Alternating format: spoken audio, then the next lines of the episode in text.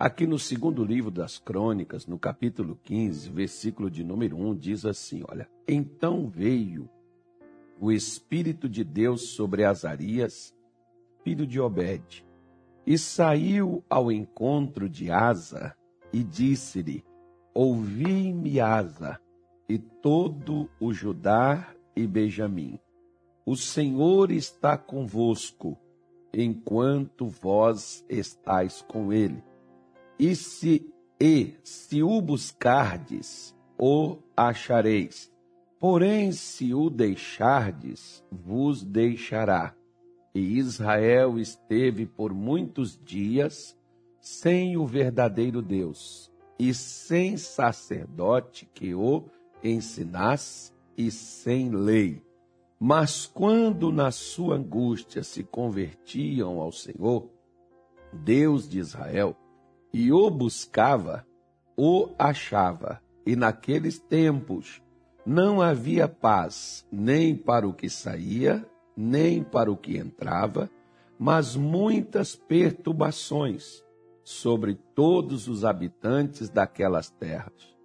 Porque gente contra gente, cidade contra cidade se despedaçavam, porque Deus os conturbara com toda a angústia.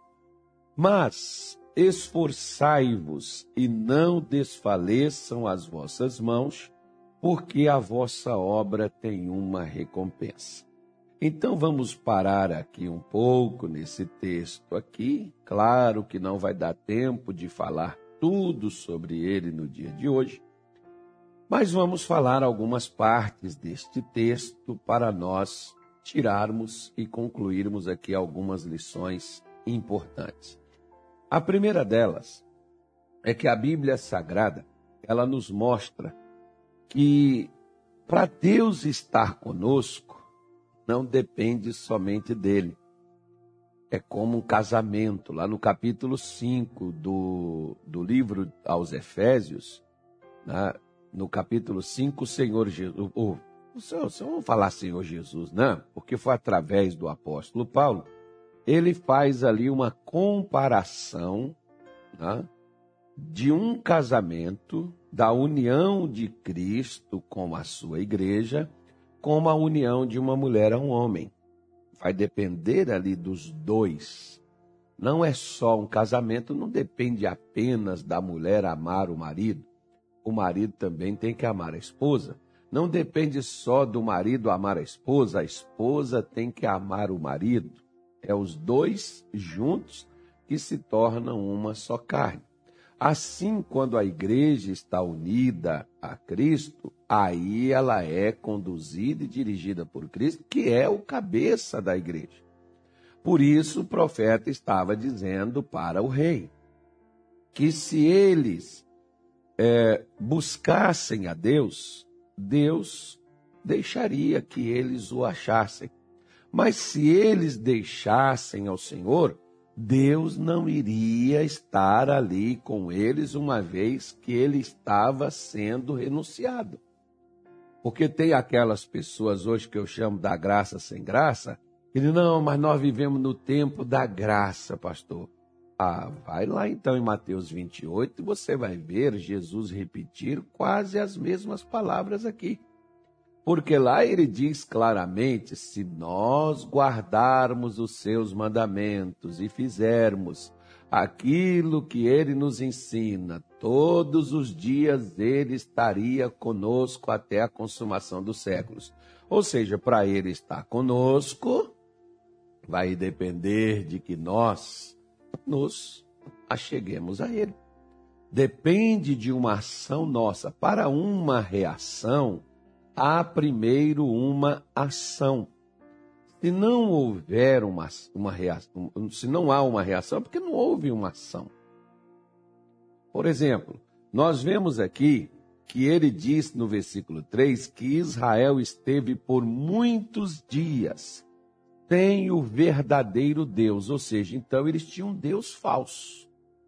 Porque se eles não tinham o verdadeiro, e nós já mostramos para você que o que, que é a verdade?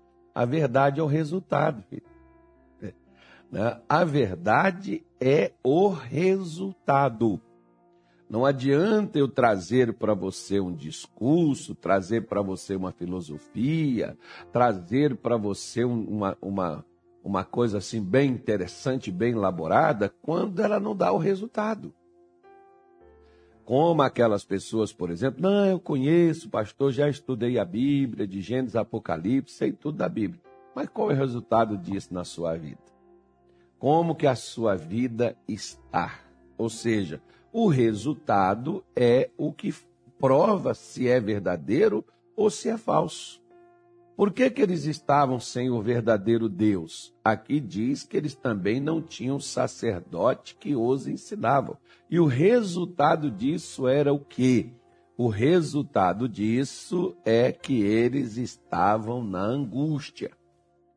É que eles estavam no sofrimento é que eles estavam em apertos, em apuros, em situações difíceis nas suas vidas.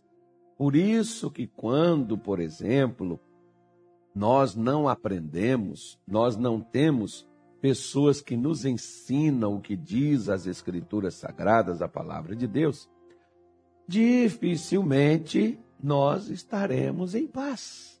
Nós teremos paz né, nós vamos enfiar os pés pelas mãos, vamos agir conforme nós, nós pensamos que devemos assim fazer. E aí o que, que vai acontecer? Nós vamos viver tempos difíceis, porque no versículo 5, o profeta disse: naqueles tempos, naqueles tempos que eles estavam sem Deus, naqueles tempos que eles não tinham os ensinamentos da palavra de Deus, o que que acontecia com eles? Diz aqui a Bíblia que não havia paz nem para o que entrava, nem para o que saía e nem para o que entrava, mas muitas perturbações. Então, se hoje eu estou perturbado, se hoje eu estou sem paz, se hoje eu estou angustiado, ah, é só um levante do inimigo. Não, às vezes é a falta da ausência. A ausência de Deus vai causar isso. A ausência de Deus na minha vida vai trazer essas perturbações. A ausência de Deus na minha vida vai trazer essas dificuldades.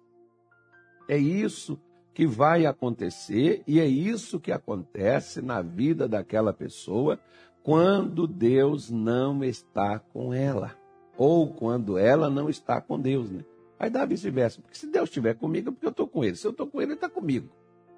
Né? Porque ele espera eu fechar com ele. Porque para mim ele está pronto, qualquer hora do dia, qualquer hora da noite, ele está pronto para estar comigo. Mas eu nem sempre estou pronto para estar com Deus. Por isso, a Bíblia Sagrada diz que ali só havia conflito, só havia briga, só havia guerra, só havia angústia, só havia perturbações, mas o profeta faz um convite muito especial, que ele diz assim, ó, no versículo 7: Mas esforçai-vos e não desfaleçam as suas mãos, porque a vossa obra tem uma recompensa.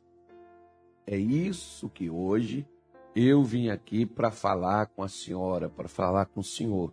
Porque de repente você, por exemplo, esteja com a sua vida desta maneira.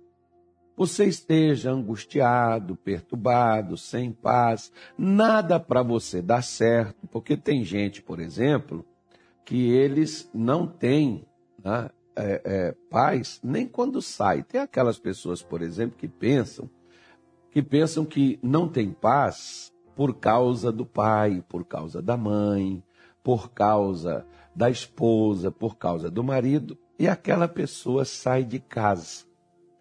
Mas não vive em paz.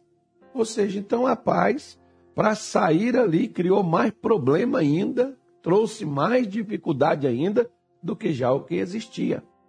Como tem aquelas pessoas que às vezes você fica até assim feliz quando elas saem de manhã cedo para o trabalho, mas quando elas retornam, vai dando assim a tardezinha, que está próximo delas voltarem para casa, você já fica assim pensando: daqui a pouco Fulano chega, daqui a pouco vira o inferno de novo.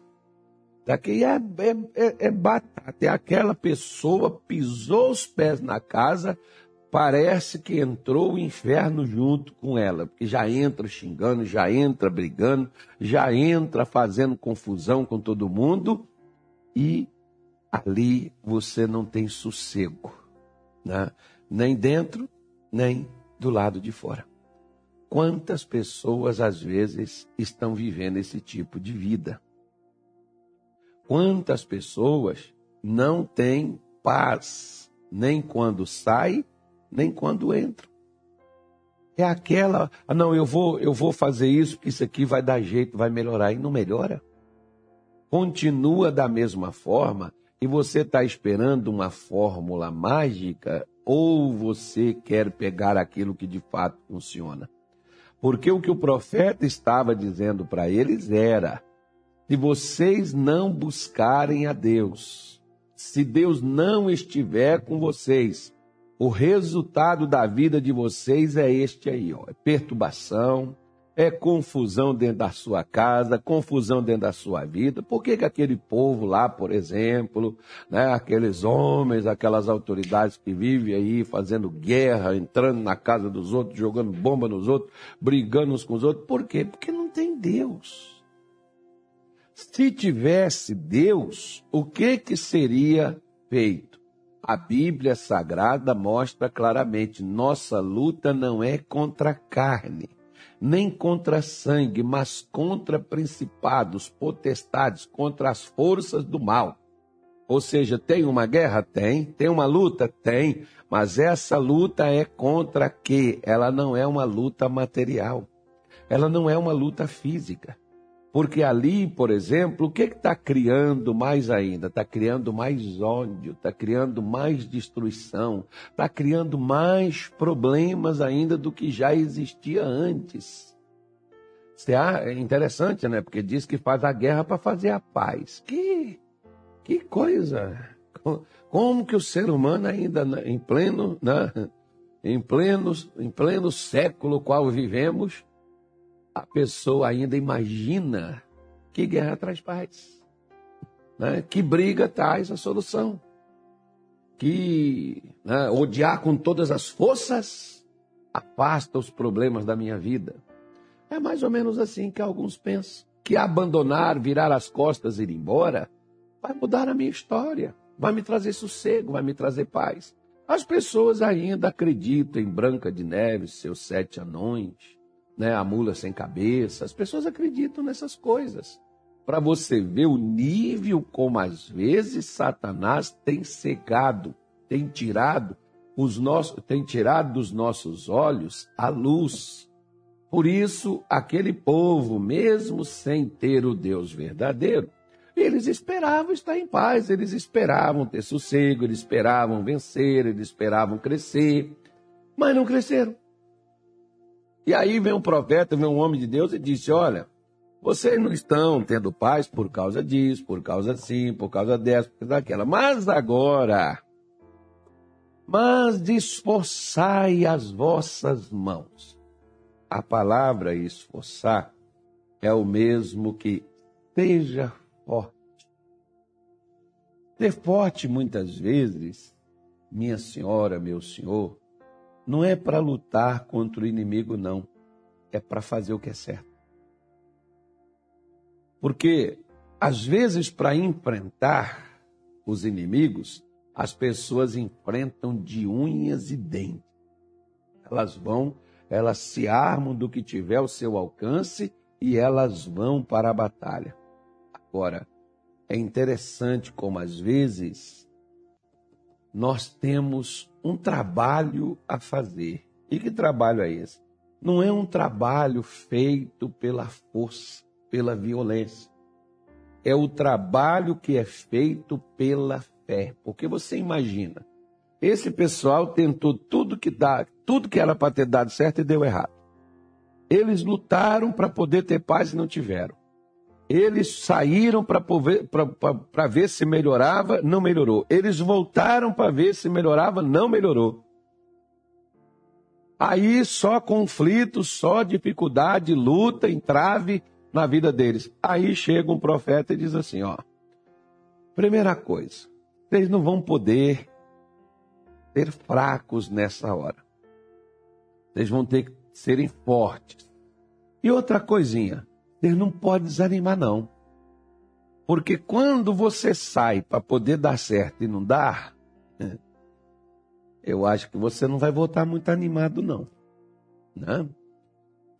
Basta você ver quando você, por exemplo, vai para a faculdade, quando volta com aquela nota que você diz, poxa vida, caramba, olha a nota que eu tirei. Você não volta muito animado. Né? Da mesma forma, é quando você sai em busca de um trabalho e você sai todo cheio de expectativa, mas você volta para casa com um não novamente. Aí quando a sua mulher, ou quando a sua mãe, ou quando o seu pai, quando a sua, o seu marido pergunta, e aí? Você diz, não passei no exame. Não fui chamado, não consegui. Né? Você sai para fazer aquele concurso público né, que é o seu sonho de consumo, que é aquilo que você gostaria, e aí você vai lá e não consegue, não passa. Como é que é que geralmente você fica? Desanimado. Esses dias atrás, foi no, na sexta-feira, eu estava conversando com uma irmã e ela contou isso aqui na igreja, senão eu não falaria. Ela contou abertamente e ela é, me disse, ela disse na igreja, ela disse aqui para mim, né, posteriormente, aqui no escritório, numa conversa entre nós, que ela fez 22 concursos públicos para passar em um. Agora você imagine, por exemplo, se ela tivesse desanimado, fez 20, né? fez 20 concursos, não, 21, aí ela diz, não, eu não vou mexer com isso mais não, eu não passo nesse negócio, eu não consigo, poxa, não dá, caramba, né? Que luta, que dificuldade. Vou largar para lá, vou viver de outra coisa. Vou vender minha abóbora, melancia que eu vou vender. Ela não teria passado onde hoje, onde hoje não, já há algum tempo, ela está ali feliz, ela está ali realizada, ela está ali né, vivendo a vida que ela gostaria de ter, ela não teria passado. Assim tem pessoas, por exemplo, mas pastor, o senhor acha que eu devo ir até onde? Você deve ir até vencer. Você deve estar convicto e não parar enquanto a vitória não chegar. Você não deve desistir. Nós não somos dos que retrocedem para o fracasso, mas daqueles que creem para a conservação da alma. Você não deve recuar, era o que o profeta estava dizendo para eles.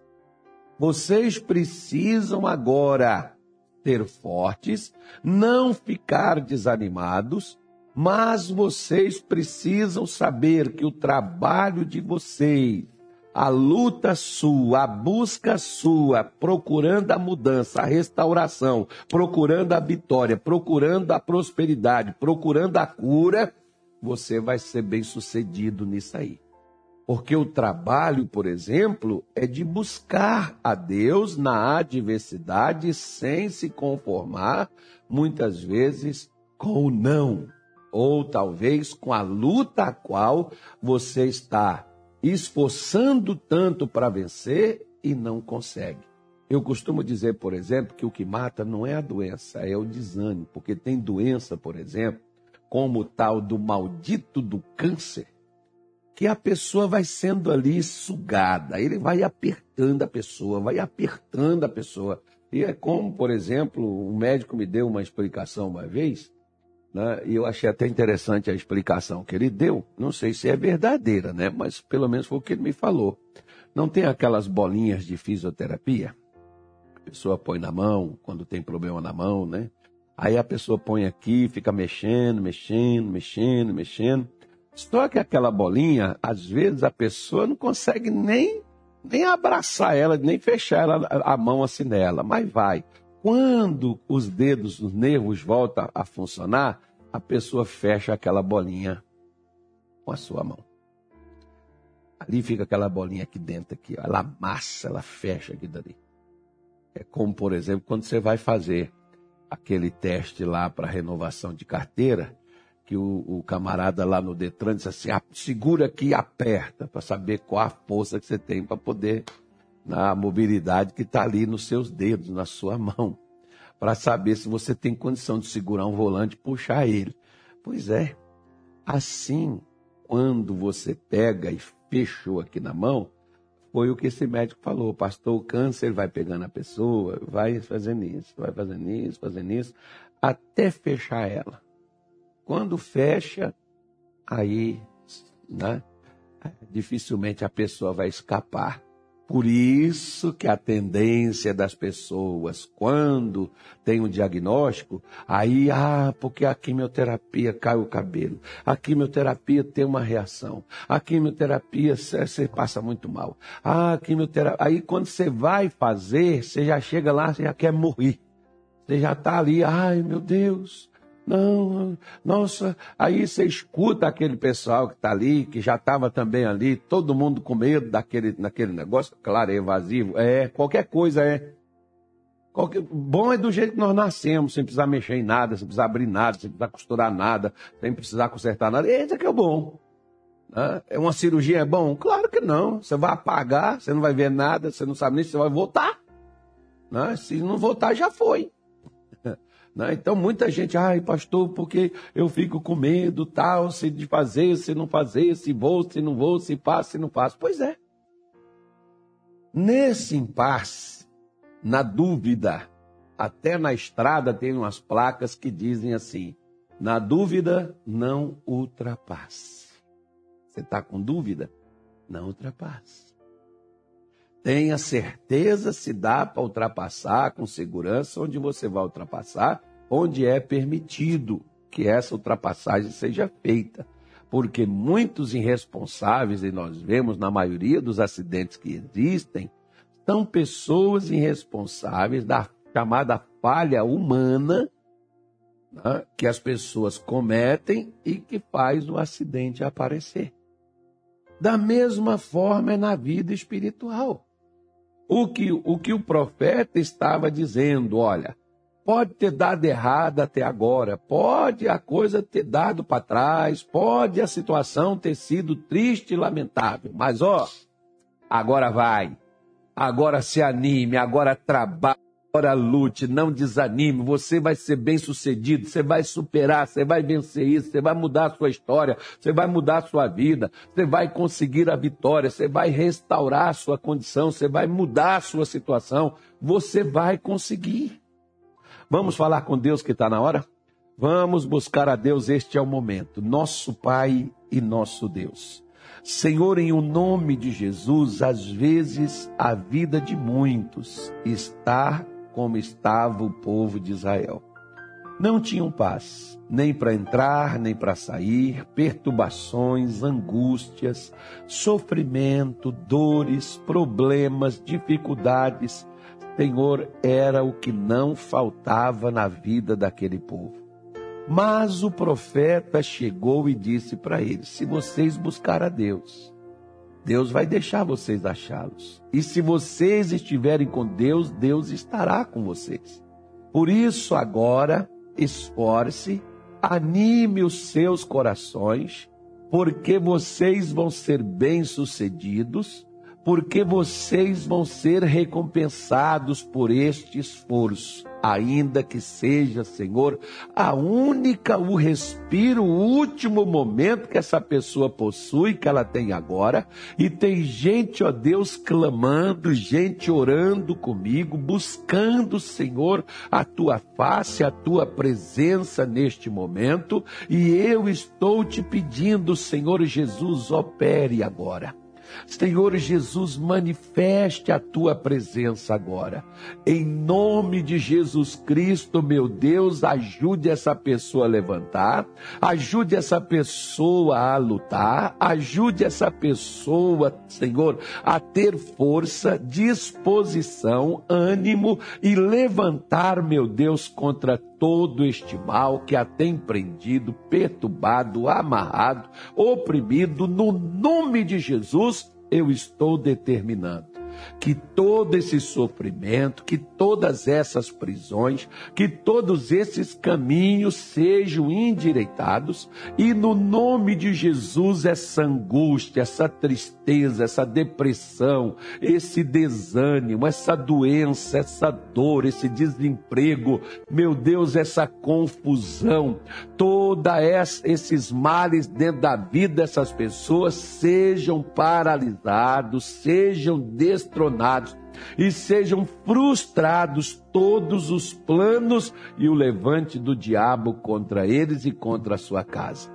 Coloca, Senhor Deus, a tua bênção sobre eles, no nome de Jesus. Que a tua paz reine, que a tua bênção venha, que o refrigério chegue e que esta pessoa seja muito abençoada no nome de Jesus. Amém?